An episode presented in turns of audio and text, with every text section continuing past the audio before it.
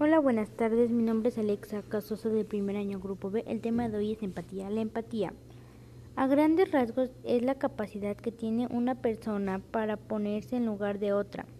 Es decir, ser capaz de entender la situación y los sentimientos que está viviendo otra persona. Bienestar y trato digno hacia otra persona. Consiste en reconocer el valor de uno mismo y no de los demás sin excepción por su, su condición de ser humano.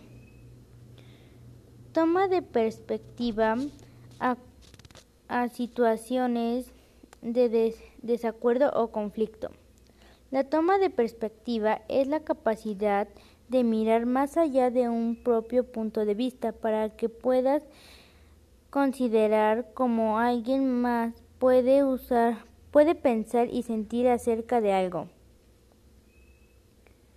Conocimiento de, conflictos asociados con la, con la diversidad.